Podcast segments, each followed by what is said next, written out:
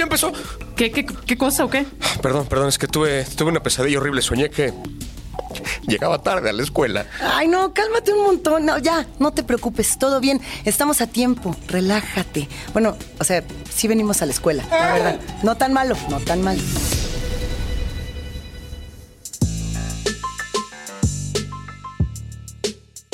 Bienvenidos y bienvenidas. Nosotras, nosotros somos Luisa Javier y Plaqueta. Y hoy sí, sí, vamos a regresar a la escuela. Chan, chan, chan. Por un ratito nada más. Pero a la escuela a la que sí nos hubiera gustado ir. Quiero, quiero yo pensar. Puede ser que sí. A ver, mira, Si nos llegó- ponen en la que sí nos gusta. Una escuela que no pasó ningún riesgo de inspección de, o sea, no, no pasó ningún filtro de. Protección civil. Protección civil, Las de autoridades educativas. Mira, llegó la adaptación de The School for Good and Evil al catálogo y vamos a hablar de lo que ya es una de las sagas literarias de fantasía más populares de los últimos años. La tienen que leer y la tienen que ver. Y hay también por ahí otro par de estrenos fantásticos, literalmente fantásticos, que no se quieren perder, así que sigan escuchando.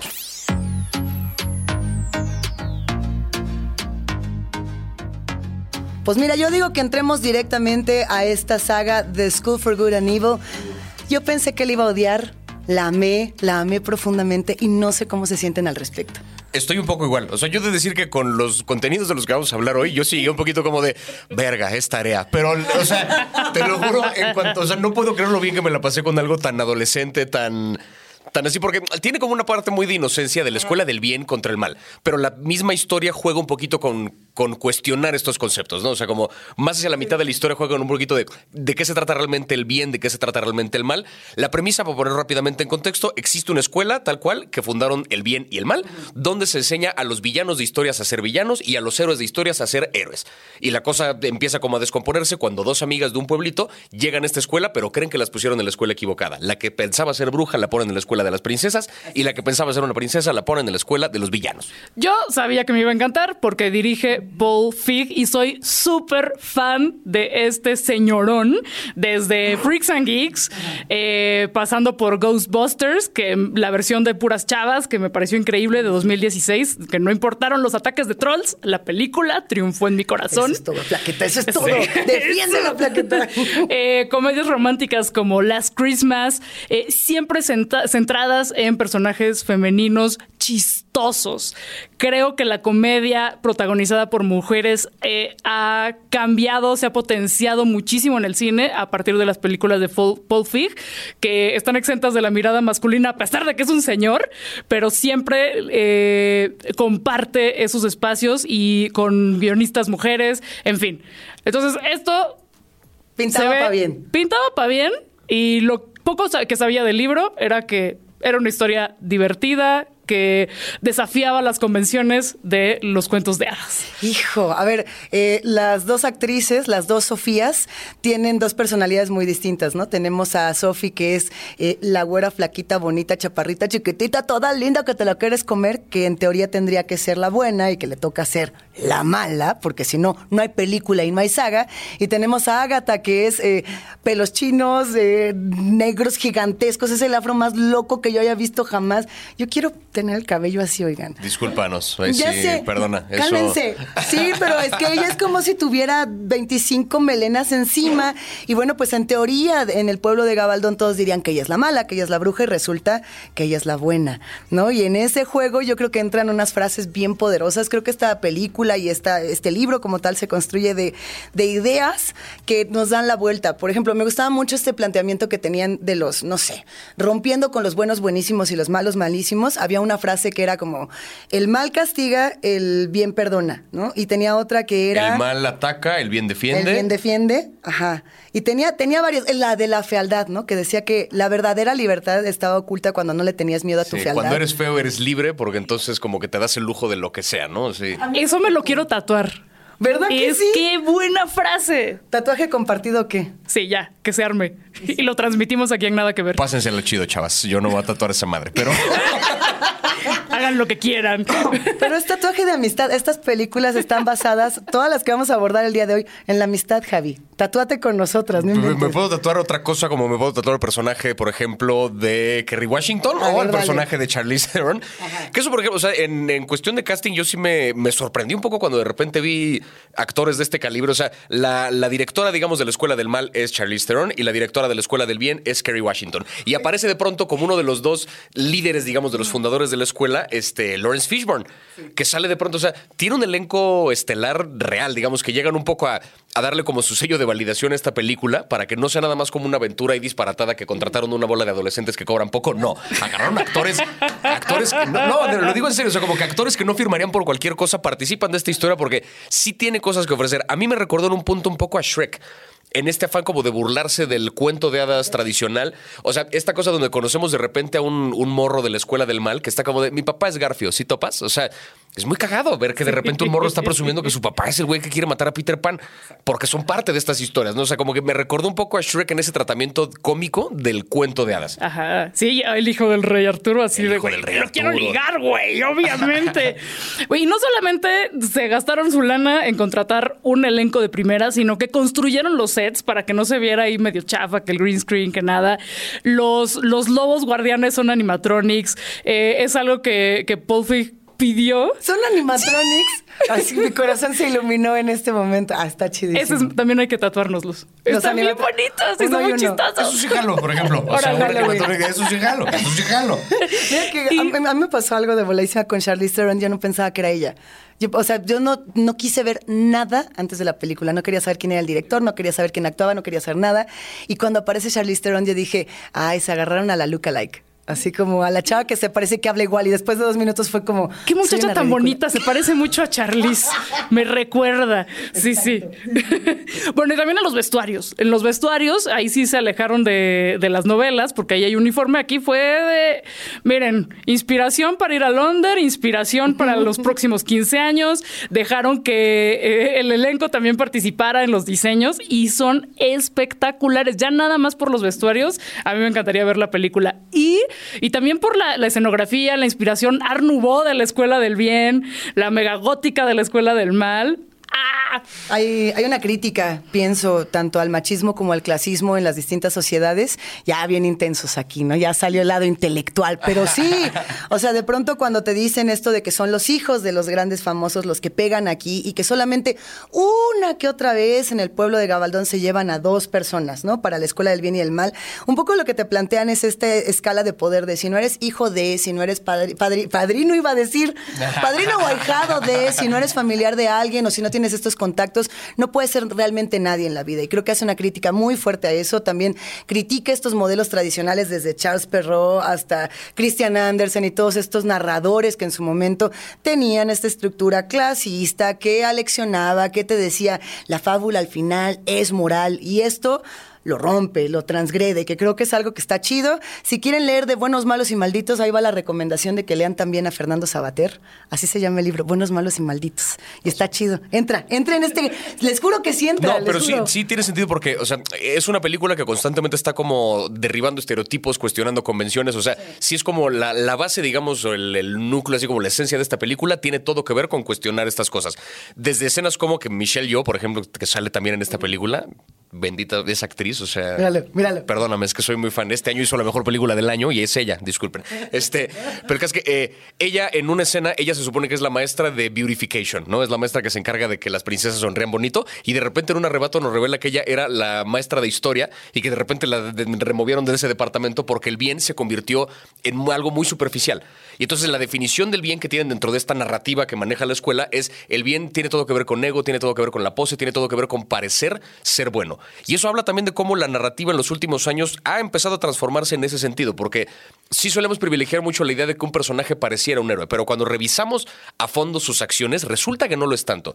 Pasa mucho con la comedia romántica, que de repente ves al protagonista y resulta que es un obsesivo psicópata, no es ningún, o sea, que su idea de romanticismo, cuando cambias tantito el, el parámetro con el que lo juzgas, se vuelve de la verga. Y eso dice esta película, ¿no? O sea, como que va justamente a, a derribar todas estas ideas. Totalmente. Hay una crítica a todas las atrocidades que se cometen y se han cometido en nombre de lo que se supone que es el bien. Todo eso con un par de protagonistas increíbles, chingoncísimas. Es una película sobre la amistad femenina como el verdadero amor. Y hablando de amistad femenina, tenemos otro contenido. Ah, yo pensé que ibas a decir que tú y yo éramos best friends forever, pero. Te voy a llorar, te voy a llorar. Javi, ven, tú también somos mejores amigas aquí. Qué padre que me incluyó Luis ahí por lástima al final, ¿no? Estuvo lindo este. Pues. bueno, es que puede ser de las hadas o puede ser de los especialistas. ¿Qué prefieres? Yo súper preferiría ser un hada. Durísimo. ¿Estás de acuerdo? claro que Claro. ¿Por qué querría yo. Estar mm, entrenando. ¿Por qué quería yo agarrarme a vergazos ahí de cerca con alguien cuando podría a la distancia quemar a una persona y ahí está? O sea. Nos referimos a la saga Wings. A ver, antes de meternos a la saga Wings, vamos a cotorrear, vamos a platicar el día de hoy con Ale Helada de los libros, a quien seguramente conocen mejor como libros, libros, libros en redes y YouTube. Y vamos a hablar justamente de The School for Good and Evil, pero la versión literaria. Ahí nomás.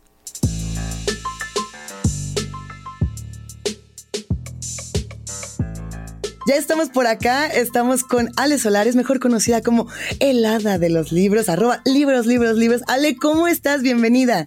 Hola, muchas gracias por la invitación. Estoy muy bien. Tú, ya, te lo había yo dicho fuera del aire, te admiro de a montón, eres muy talentosa, eres una lectora, eh, devoradora de libros. A mí antes de que entremos a este tema, me gustaría preguntarte cómo te acercaste a la literatura y cómo entraste también a este mundo de compartir todos estos contenidos y todos estos personajes tan increíbles. Pues mira, como muchos lectores que se empezaron a formar, a mí al principio no me gustaba leer nada, o sea, yo de verdad detestaba la lectura y mis papás me dijeron, como muchos papás, ay, tienes que leer, te va a hacer bien, la creatividad, la imaginación.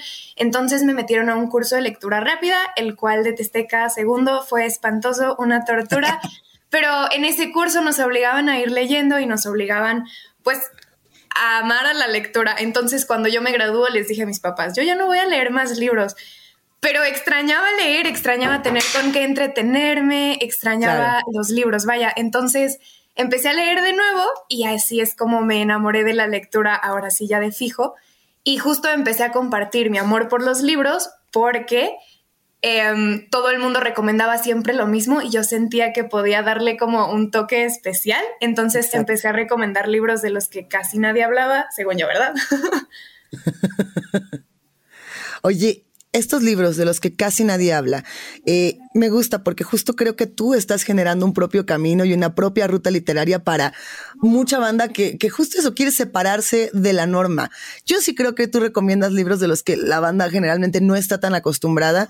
Por eso te quiero preguntar, así desde ahorita, ¿cuál es tu libro consentido? Ahorita, sé que mañana va a cambiar y que pasado ya no va a ser el mismo, pero en este momento, ¿cuál es tu libro consentido? Yo creo que en este momento mi libro consentido se llama Who I Was With Her. ¿Quién lo escribe? Platicamos por el chisme.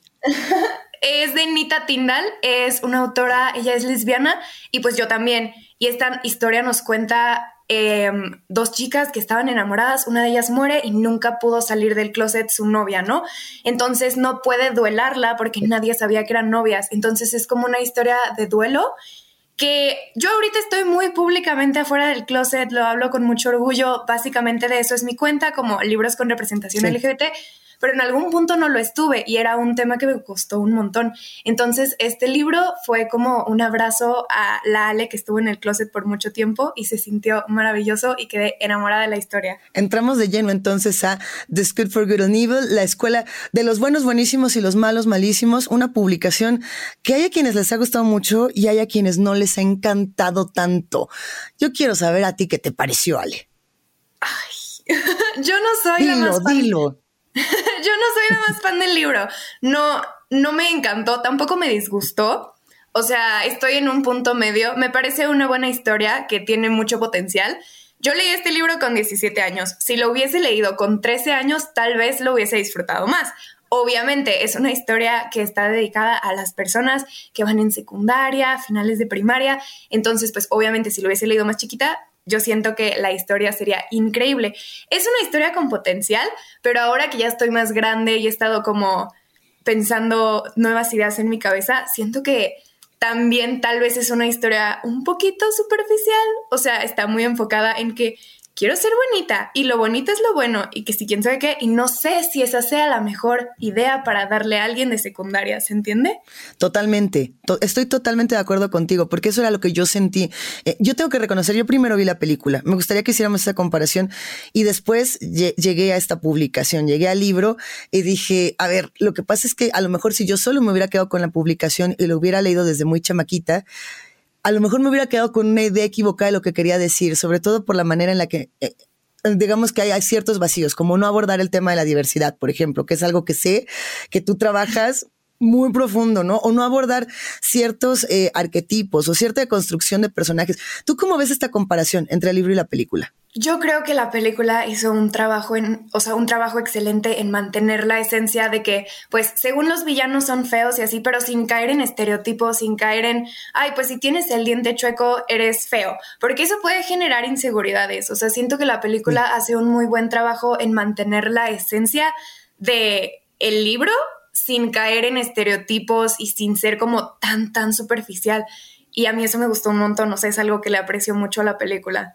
¿Sientes que, que esta publicación, y que de igual manera la película, porque creo que en eso se parecen mucho, eh, te van generando nuevas rutas de lectura, sobre todo cuando eres más morro. O sea, hay que, nos, vamos a poner así en plan chamacas, tú y yo ahorita tenemos que, ¿qué quieres que tenga? 13.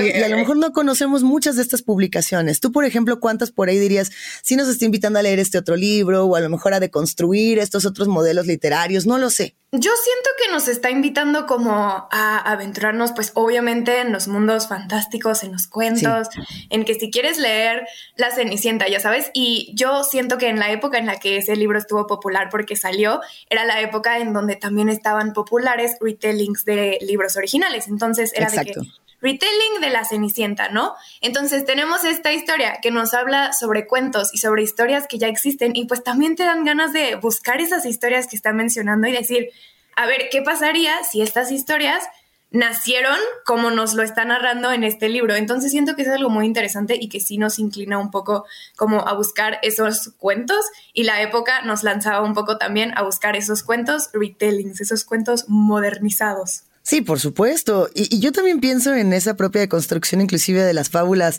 de Perrault o, las de Christian Andersen, ¿no? Como decir, eso que teníamos ya no está, pero para entender qué reglas estamos rompiendo hay que leer primero estos clásicos y ver si nos gustan o si no nos gustan. Algo que, por ejemplo, a mí me gusta mucho más en la película, quiero ver qué, dónde te gusta más, es la relación de las amigas. Estas dos amigas. Realmente me gusta más en la película. Cuéntanos de estas dos morras. ¿Cuál, cuál es cuál para ti? ¿Qué significa cada una para ti? No, yo verdaderamente, antes de que qué significa cada una para mí, yo estuve en muchos años de mi vida en una amistad parecida a la del libro y no me di cuenta que era una amistad tóxica hasta mucho después, hasta que ya crecí y lo entendí. ¿Sabes? Entonces, cuando yo leí este libro, yo sí sufría, sufría por Ágata porque decía, es que como no se da cuenta, o sea, yo sé que adora a su amiga, pero esta es una relación de amigas muy tóxicas. Y después, como el 60% del libro se vuelve a poner tóxica de ambas partes, ya no solo de, de Sophie, ¿sabes? Entonces yo estaba muy impactada y me gustó mucho que en la película fuera como, a ver, vamos a disminuirle 183 gramos a la toxicidad sea, obviamente hay de que los conflictos y así, pero siento que es una relación mucho más sana en la película. Ah, ¿Por, qué decimos que es tóxica? O sea, ¿cómo comparamos que es tóxica esta relación? Yo lo que diría es, Sofía es una, una chica en la publicación y en la película también, que quiere ser de las buenas, buenísimas, buenérrimas, la, la, la ultra bonita, la ultra perfecta.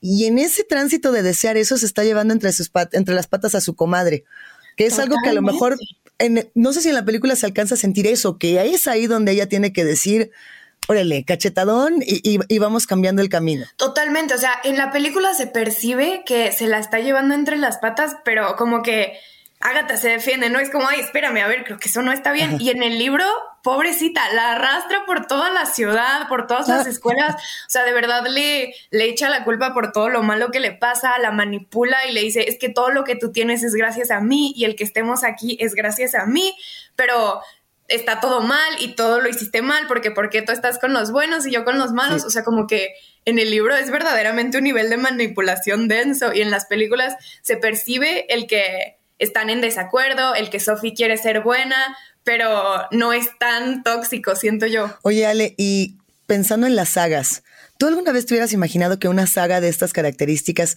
se iba a adaptar? O sea, todas las sagas que conozco, yo sé que te las sabes de todas, todas, tú hubieras dicho, claro, The School for Good and Evil va a ser la, la, que se va a adaptar y además va a tener estos actores y estos personajes. ¿Tú lo, tú lo hubieras visualizado así? La verdad es que no me imaginaba, o sea, como yo no conocía el libro o sea, lo había escuchado, obviamente, pero no me había llamado la atención hasta que se anunció que se iba a adaptar. Entonces fue como, a ver, ¿por qué? Vamos a investigar. Entonces, yo no hubiese propuesto este libro para que fuera adaptación. Sin embargo, ya que estuve como analizándolo más desde un punto de, a ver, ¿por qué habrán adaptado esto? Faltan muchas adaptaciones middle grade, o sea, enfocadas al público al que este libro pertenece, ¿no? Entonces siento que sí, que sí tiene sentido que la hayan adaptado y es una saga que tiene mucho potencial. O sea, te quedas enganchado desde el primer momento. Y justo hablando con esto de autor, digo, de actores, siento que los actores quedaron perfectos. O sea, en punto para ser quienes fueron. Por eso, por eso te digo que yo cuando te veo y cuando conozco todos tus contenidos, o sea, siento que eh, eres ese tipo de guía que nos lleva por el camino de otros libros y de otras historias y que la neta, la banda, la banda tiene que saber dónde andas, querida. ¿Cómo te encontramos? ¿Cómo están tus redes? ¿Cómo podemos seguir en contacto? Em, en todas mis redes sociales, aunque solo tengo TikTok, Instagram y YouTube, soy libros, libros, libros. En Instagram tiene una segunda S al final, pero eso es todo lo más sencillo, la que más habla de libros, libros, libros, libros. Libros, libros, libros. Ok, ¿cuál va a ser el libro que viene? Así, ¿cuál es el libro más largo que te estás echando en este momento que dices, no ha acabado, pero en cuanto acabe ahí van a tener unos contenidos bien chidos? Estoy leyendo uno que tiene el nombre de una canción de Taylor Swift que se llama Never Ever Getting Back Together, que es de dos chicas que están en un reality show compitiendo por su exnovio, pero terminan enamorándose entre ellas. Está siendo un gran libro. We are never, ever, ever getting back together. Así dijo la Taylor Swift y así nos vamos a ir nosotras. Ale, te mando un abrazo, un besote y nos encontramos muy pronto. Qué chido, muchas gracias. Gracias a ti, nos vemos. La saga Wings era en un principio una caricatura que tenía haditas de color neón con hadas gigantes, muchas alitas, muchos polvos de colores, muchos poderes, muchas emociones y de pronto se transformó en uno de los live actions más queridos de Netflix. La aman, la odian, les gusta, no les gusta. Javi, no empieces, Yo, cálmate, que, cálmate. Perdóname, es que tengo, o sea, vuelvo a lo mismo que con la escuela del bien y el mal. Yo llegué en plan de qué hueva tengo que ver la tarea. Soy fan de Destino Wings. O sea, esta, te lo juro, te lo juro, no, sabes, no sabes de verdad lo bien que la pasé con. Puso el primer capítulo de verdad, porque no le quiero mentir a quien está escuchando esto. Puso el primer capítulo mientras me preparaba un pollo, porque dije, como no quiero ni siquiera ponerle tanta Hay atención que aclarar a esto. que era un pollo. Sí. Había que Puse como, ah, whatever, lo puse como para lo que cocinaba y de repente se me olvidó cocinar porque te lo juro, o sea, me quedé muy clavado con lo que ocurría con la, con la historia. Es, como bien me lo decías hace ratito fuera de cámara, un punto medio muy exacto entre Harry Potter y Euforia. Básicamente eso es lo que ofrece, lo que ofrece la saga Wings, que me parece muy certero. Porque tiene- la protagonista es Hermione. donde la protagonista es además Hermione, porque sí es una. Pero, pero tiene. Pero Ron porque pelirroja, pero Harry porque no sabe su pasado. O sea, sí es los tres. Yo también Los me- tres, güey, los tres, sí, sí, sí. Yo también me acordé de Cobra Kai, pero con magia. Los putazos, pero con magia. Para los especialistas también. Pero así como de, ah, todo es súper extremo y hay emociones y, eh, y nadie nos está vigilando y nada tiene sentido, pero ahí te va mi magia, ¡pum! Eh, de Sex Education, pero, Pensé lo pero mismo. con magia, sí, Sex sí, Education sí. Totalmente, y sobre todo esta segunda temporada. Entonces, eh, yo comparto que también me la pasé muy bien. Sí, para poner igual un poco en contexto, eh, la protagonista de esta historia es una joven de 16 años que se llama Bloom, que a los 16 años, justamente 16, 17, descubre que tiene poderes. Descubre que es un hada y no cualquier hada, es un hada de fuego, porque en este mundo las hadas tienen, son o de tierra, o de fuego, o de agua, o de aire, o de mente, o de luz, qué sé yo. La protagonista descubre que es un hada de fuego y la forma en que lo descubre es bastante dolorosa, eso ya lo verán cuando entren a la serie, y la mandan a esta escuela donde entrenan a las hadas a que sepan usar sus poderes y en esta misma escuela existen estos personajes que son los especialistas que aprenden a combatir. Hay unos demonios, unos que le llaman los quemados, que son unos demonios que tal cual parece gente que fue quemada, combaten cuerpo a cuerpo con los especialistas y las hadas terminan de derrotarlos con su magia. Básicamente es eso. Pero en medio, en medio, el chisme, mano, porque O sea, se empiezan a ver. Ahí es un cogedero y todos con todos. O sea, y de repente este le más ponen. Melrose Place Euforia que haya visto yo jamás. Disculpen, ¿Qué o sea, de verdad me, me ganó. No sé en qué conectó con algo muy profundo que yo no sabía que tenía y de repente me, me ganó la saga Winx. Nunca vi la caricatura, he de decir, porque tengo entendido que para muchos fans de la caricatura original, esta no fue tan tan bien recibida. O sea, como que live action traicionaba. A mí nada me gusta más que le falten el respeto a la tradición. Entonces yo en ese sentido celebro que esta live action lo haya hecho. Pero como nunca tengo, no tengo de referencia a la caricatura, no sé si la adapte bien o no. Esta que yo vi en live action me funcionó a mí. Y también tengo entendido que en la caricatura no existía el personaje de Terra, que fue de mis favoritos. O sea, esta morra ñoña, pero chida, que se va encontrando, una chava gorda, lesbiana, que es la niña de los plumones, que al final termina salvando el día y que es encajosa, pero, pero con sentido. Yo la adoré. Eh, pues sí, me encantó toda esta onda de mommy issues, pero con magia. El crush fallido, Me gusta. pero con magia. Los celos, pero con magia. Eso no está tan chido. Pero ¿qué tanto se conserva la magia? Digo, platiquemos de ello porque la primera temporada creo que sí tenía mucho el enfoque de hablar de la magia y el autodescubrimiento y en esta segunda ya es acá el, el faje. No mientan. Pueden decirme Ah, lo que para eso, quieran, para lo eso, que para quieran. eso, para eso. Pero Bloom estaba como en este proceso de descubrirse, de encontrar quién era y de pronto ya anda con el acá, con el Sky. Y ya se, bueno, no, no digo que se la viva con es que la tienen que ver. Por eso tienen que entrar al chisme, por eso tienen que entrar a la carnita. A mí algo que me llamó mucho la atención es justo el valor de la amistad que se recupera, por ejemplo, de la escuela del bien y del mal, con esta, en pensar en las amigas, no importa qué pase, siempre están ahí, porque tienen broncas de vatos, broncas de magia, broncas de lo que tú quieras, y ahí andan. Y tienen un clan que justamente Terra mantiene, que me hace parecer tan bonito, tan chulo de precioso. Y también hay otro asunto que, o sea, comparando un poquito como con el, el de estereotipo, digamos, de esta historia que es la de Harry Potter, porque es este elegido que no sabía que era mágico y de repente resulta que es el más mágico de todos los mágicos, ¿no? O sea, la premisa es exactamente la misma. Pero en ese sentido, dentro de las historias de elegidos, a mí me gusta que acá, al menos al principio de la primera temporada, Bloom cae mal.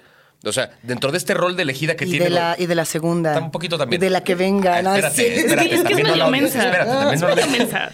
Por pero- eso necesita a sus amigas, Claro, porque es medio mensa. Pero justo eso creo que me gustó porque de repente, o sea, como que sí hacen un poquito más notorio el rollo de cómo por ser el elegido, que sin haber nunca practicado resulta que tiene un talento natural para la magia, pues qué envidia y qué hueva, ¿no? O sea, para, para o sea, por los demás estudiantes de esta escuela y creo que la serie sí lo aborda. O sea, sí hacen que te caiga un poquito mal este personaje. Los adultos también les mienten igual que en Harry Potter lo ocultan su pasado, pero aquí hay una razón del por qué lo ocultan y también caen mal en ese proceso. O sea, lo sentí como una versión más madura de esta historia del niño que descubre que es mágico.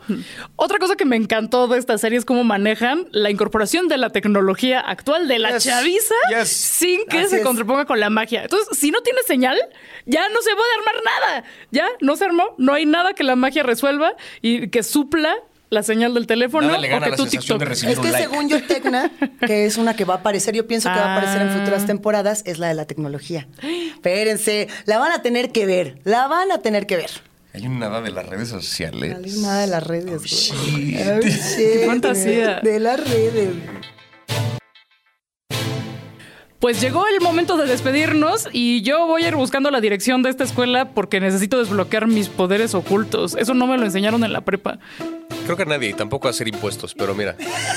De geografía, ¿cuánto sabemos? Qué chingón. Este, si disfrutaron de este fantástico episodio, no olviden que pueden pasar por la cuenta de Netflix MX para compartir sus series y películas favoritas del mundo de la magia, las criaturas fantásticas y, por supuesto, los cuentos de hadas.